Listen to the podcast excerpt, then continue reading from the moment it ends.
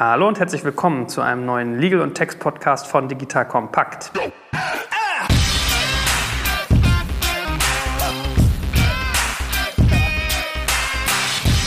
Mein Name ist Joel Kaczmarek und heute sprechen wir über das Gründers spannendstes Thema, nämlich den Exit, wie man den vorbereitet, was dafür alles zu tun gibt. Und da habe ich jemanden, natürlich wie immer von der Front, einen, der das tagtäglich macht. Im besten Fall, wenn es gut läuft, ne? das handelt man aus und dann verkauft man äh, den guten Jörg Zetsch. Hallo Jörg. Hallo Joel.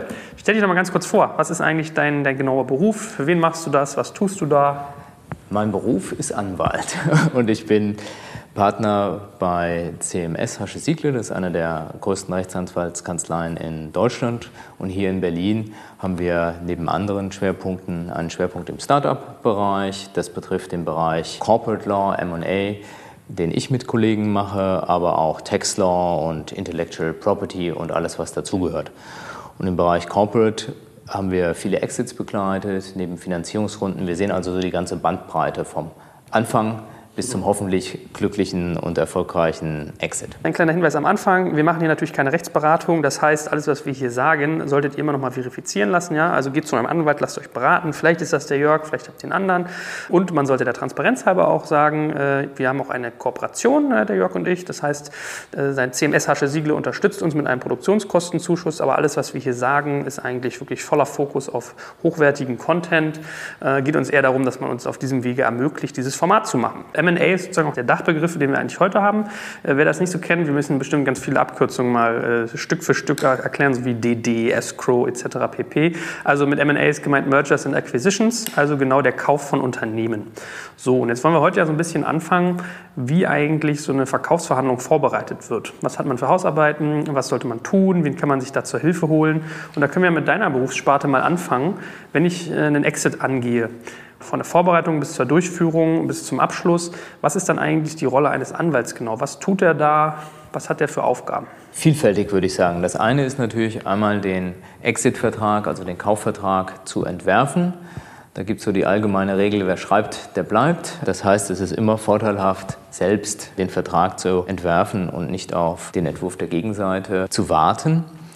Aber neben dem Rechtlichen ist das teilweise auch ein bisschen Psychologie, bisschen Händchen halten, bisschen bremsen teilweise, sagen, komm, das muss jetzt nicht rein verhandelt werden, das ist absolut üblich, also auch mal zurückpfeifen, aber auch sagen bei anderen Punkten, oh, das finde ich jetzt zu weitgehend, das würde ich nicht machen, das ist nicht Standard, da lieber die Finger von lassen.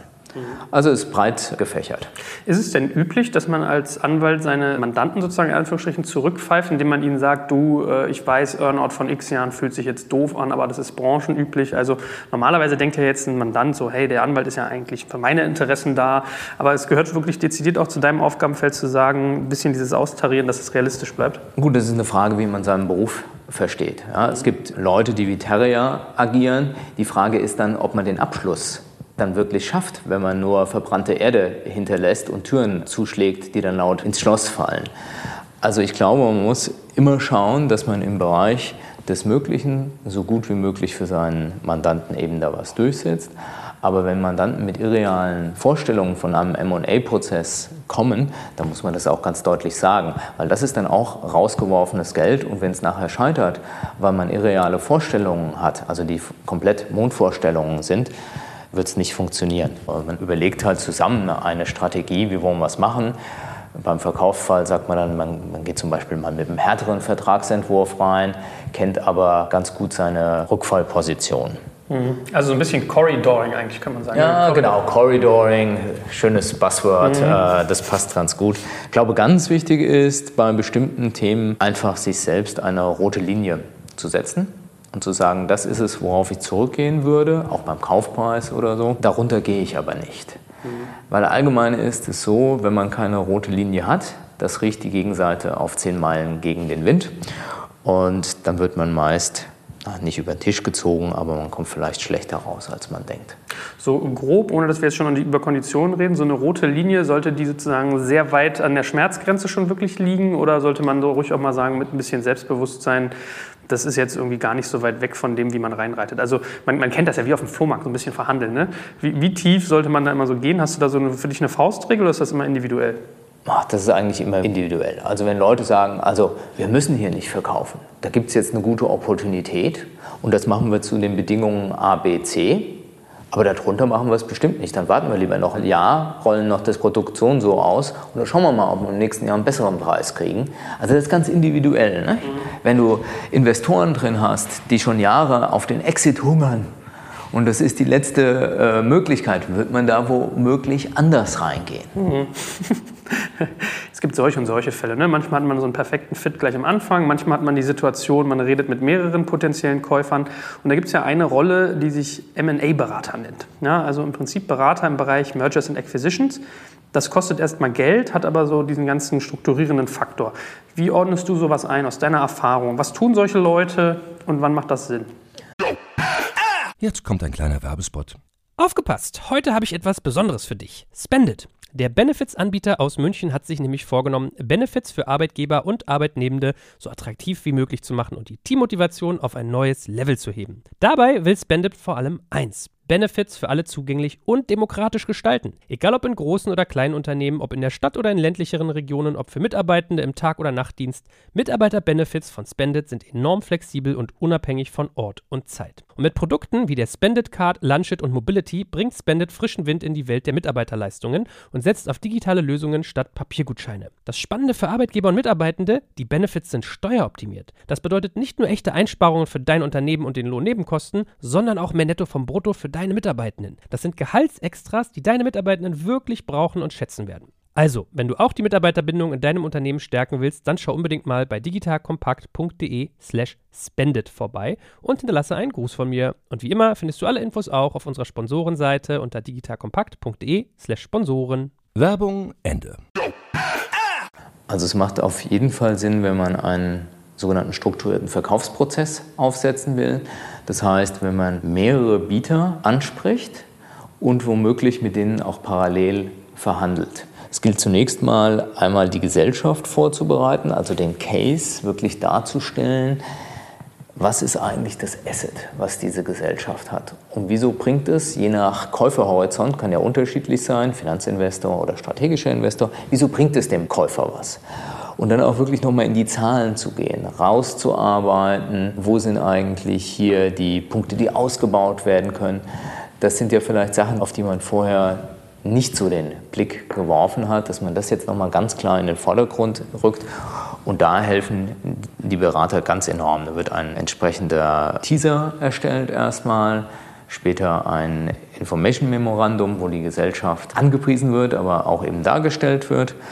Ist so ein MA-Berater dann eigentlich mit dir am Verhandlungstisch als Anwalt und mit dem Gründer? Also bereiten die das nur vor oder sind die den gesamten Prozess dabei? Also das ist unterschiedlich. Oft sind die dabei bei größeren Themen, bei Strukturierungsthemen generell. Das kann man nicht so genau sagen. Mal ja, mal nein. Wichtig ist, dass man sich da gut versteht und Hand in Hand arbeitet. Und so die natürliche Aufteilung ist natürlich so, dass die Investmentbank, also M&A-Berater, natürlich immer pusht und auf einen schnellen Abschluss dringt, was auch ganz natürlich ist und die Rechtsanwaltberaterrolle natürlich auch teilweise auf Risiken hinweisen muss und sagen muss, Moment mal, da musst du mal gucken, ob das so passt. Und dazwischen liegt die Wahrheit. Ja, das bloße Vorrennen und sagen, hau ruck, ist es sicher nicht. Aber es ist auch nicht, als Anwalt dauernd den Finger zu heben und zu sagen, ah, kannst du gar nicht machen. Ja, das ist auch schlechter Rat mhm. oft. Was kostet so ein M&A-Berater und was für, also wie berechnen sich die Kosten dafür?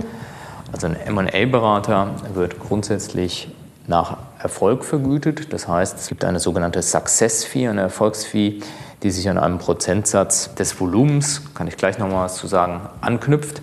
Und es wird für die Vorbereitung ein sogenannter Retainer, also eine Abschlagszahlung, gezahlt, bei der man dann, wenn man den Vertrag verhandelt, schauen muss, ob die anrechenbar ist auf die Erfolgsfee oder nicht. Aber dieser Retainer deckt meist wenn gerade so bis meistens auch nicht die Kosten des MA-Beraters.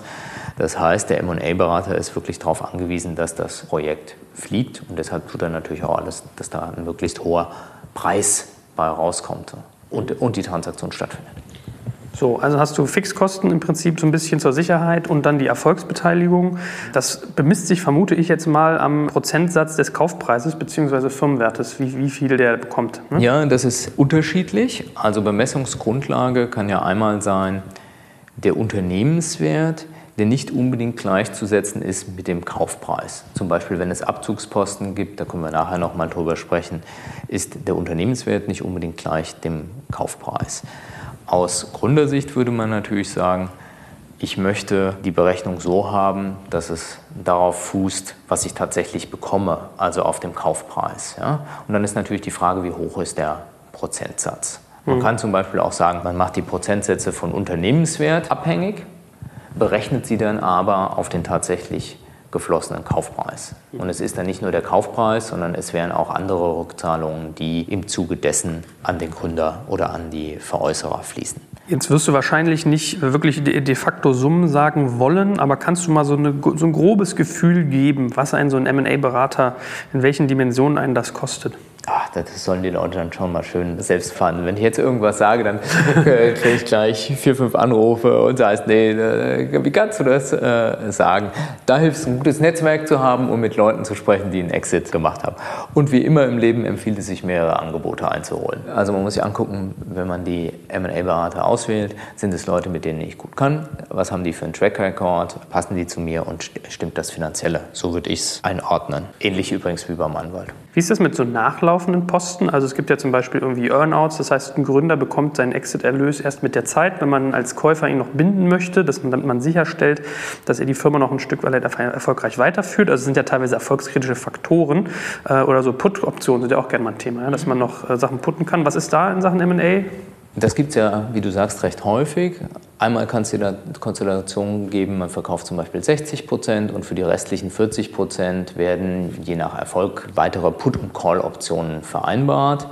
Das heißt, man kann diese 40 Prozent dann auch noch, wenn man eine Put-Option hat, weiter verkaufen an diesen Käufer und der Kaufpreis bestimmt sich nach irgendwelchen Parametern aus der Zukunft, Gewinn, Umsatz, was man sich da alles ausdenken kann. Genauso beim Earnout, also nachlaufender Kaufpreis.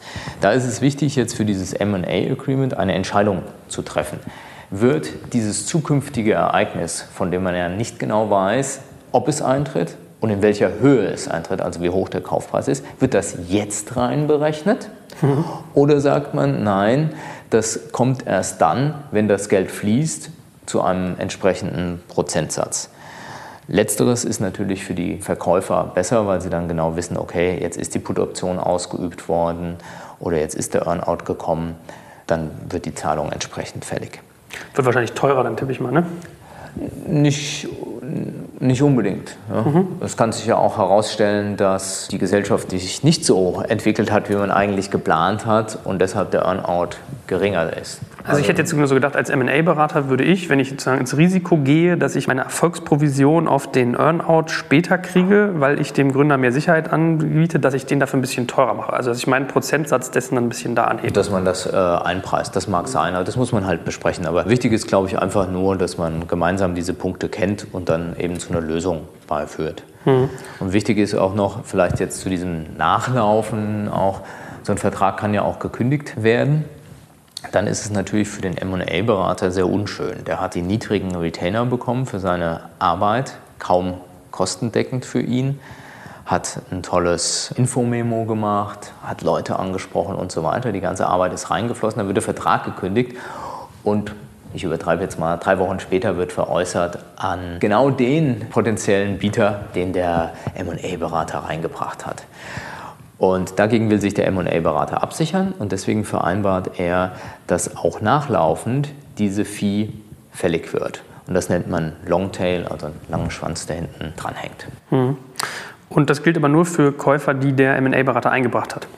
Das ist zu besprechen. Hm. Denn äh, du äh, legst den Finger genau an einen wichtigen Punkt. Für den MA-Berater die Sicht ist natürlich, Moment mal, ich habe hier alles schön aufbereitet, Company auf Vordermann gebracht, tolles Infomemo geschrieben, das ist ja ein Wert an sich.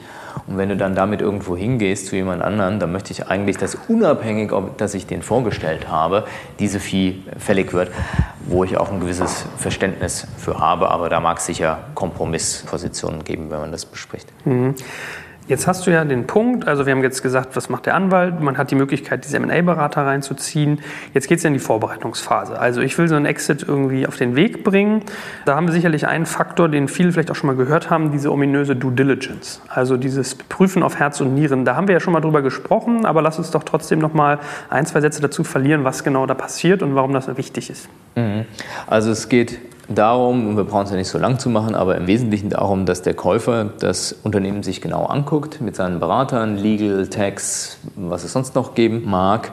Dazu wird ein Datenraum virtuell eingerichtet, in dem die Unterlagen der Gesellschaft ordentlich aufbereitet sind und der Käufer in die Lage versetzt wird, diese Herz- und Nierenprüfung durchzuführen. Auf Verkäuferseite versucht man dann immer im Verkaufsprozess später mal zu sagen, alles, was offengelegt worden ist in diesem Datenraum, das gilt als dir, lieber Käufer, bekannt. Und aufgrund dieser Tatsachen kannst du keine Garantieansprüche, Gewährleistungsansprüche gegen die Veräußerer geltend machen. Also hat das auch schon eine gewisse Funktion, sich um diesen Datenraum ordnungsgemäß zu kümmern und nicht einfach zu sagen, ist ja egal, der Punkt ist in den Verhandlungen natürlich immer sehr umstritten, ob diese Offenlegung so durchgebracht werden kann. Aber es ist auf jeden Fall etwas, was man versuchen sollte. Technisch wird es dann dadurch gelöst, dass man sagt, dieser Datenraum wird auf eine DVD gebrannt und beim Notar hinterlegt, bei dem man den Vertrag, Kaufvertrag unterschreibt, sodass für alle Parteien klar ist, was ist denn da offengelegt.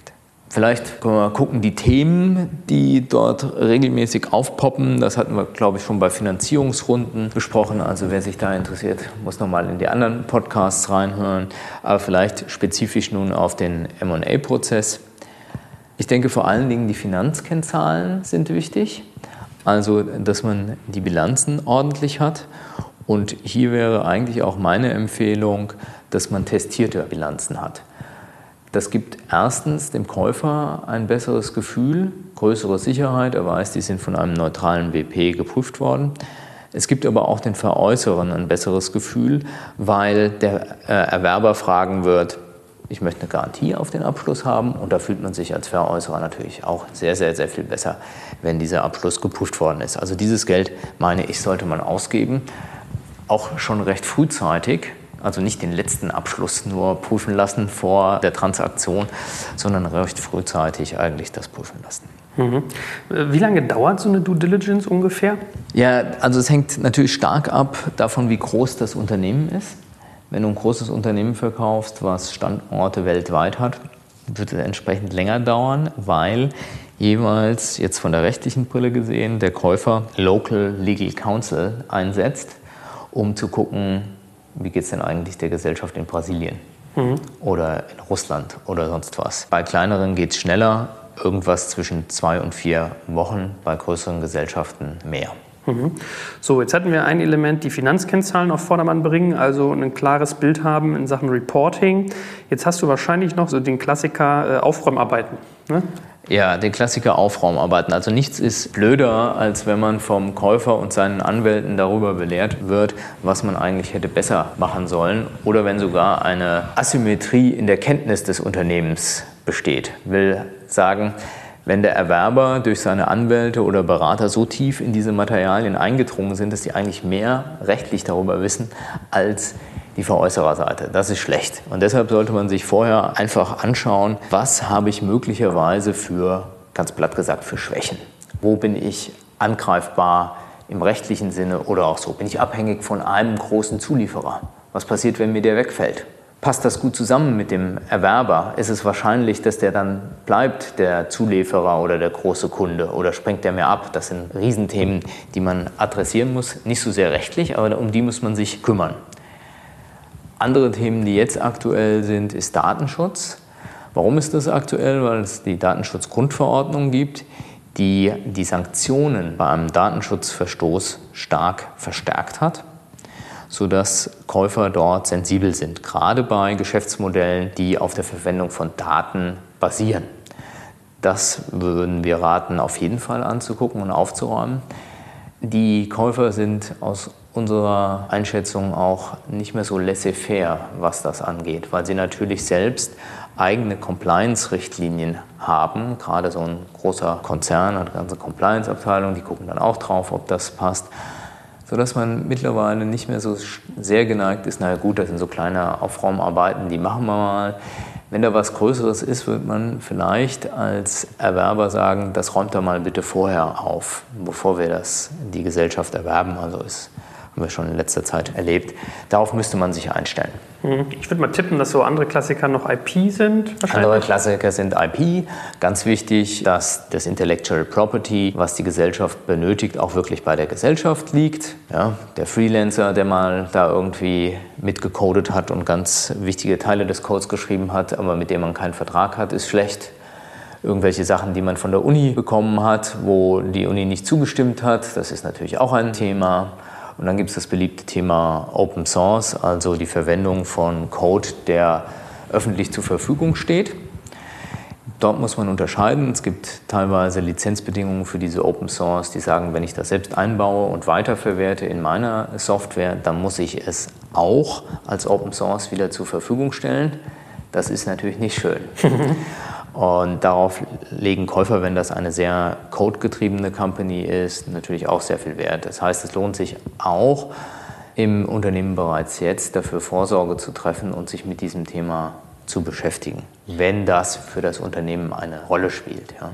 Können irgendwie laufende Verfahren ein Problem sein, wenn man zum Beispiel mit irgendjemandem im Rechtsstreit liegt? Ist das erfahrungsweise ein Dealbreaker oder kann das trotzdem funktionieren?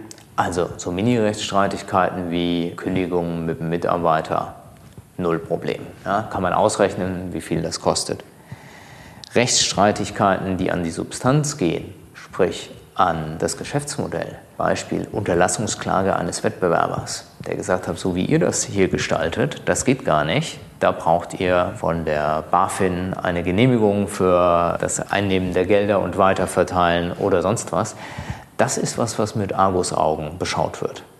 Es gilt insbesondere für neue Geschäftsmodelle, von denen man eben noch nicht weiß, wie sind sie rechtlich einzuordnen. Mhm. Das muss noch nicht mal dann ein Rechtsstreit sein, der gegen einen selbst geführt wird, sondern vielleicht eine vergleichbare Situation, wo man weiß, dass sind Rechtsstreitigkeiten anhängig zu diesem oder einem ähnlichen Thema, was, wenn man das weiterdenkt, vielleicht auch die Gesellschaft gefährden könnte. Wie damit umgehen?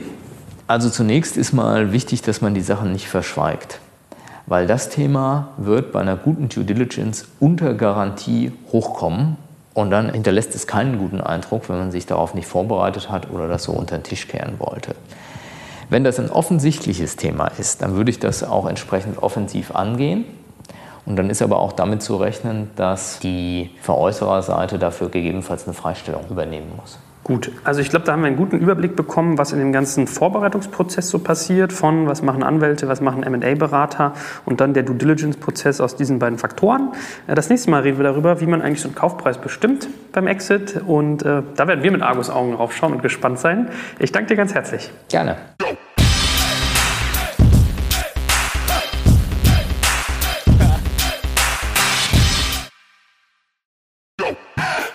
Werbung Aufgepasst! Wenn du ein B2B-Unternehmen bist, möchtest du jetzt deine Sales Pipeline mit neuen B2B-Leads füllen und dafür empfehlen wir dir unseren Partner SalesViewer. SalesViewer lässt sich total einfach erklären. SalesViewer entschlüsselt nämlich Unternehmen, die deine Webseite besuchen und zeigt diese in Klarnamen an. Du und dein Team sehen also ganz genau, wer eure Webseite besucht und wofür sich diese potenziellen KundInnen interessieren. Und dann gibst du einfach Vollgas, denn du kannst diese Unternehmen dann ja zielgenau ansprechen und einfach zu neuen KundInnen machen. Im Marketing und Vertrieb ist das also eine Wahnsinnsunterstützung für die B2B-Lead-Generierung. Deshalb nutzen schon viele Marktführer wie Stepstone, Avato Systems, Spot5, Talon One oder die Vodafone-Tochter Grand Centric Und generieren damit täglich neue B2B-Leads. Und wenn das für dich interessant ist, dann teste SalesViewer doch einfach mal kostenlos. Alles, was du dafür wissen möchtest, findest du unter folgender Weiterleitung digitalkompakt.de slash salesviewer. Und wie immer verlinke ich dir das auch auf unserer Sponsorenseite unter digitalkompakt.de slash Sponsoren. Das war's mit dem Werbespot.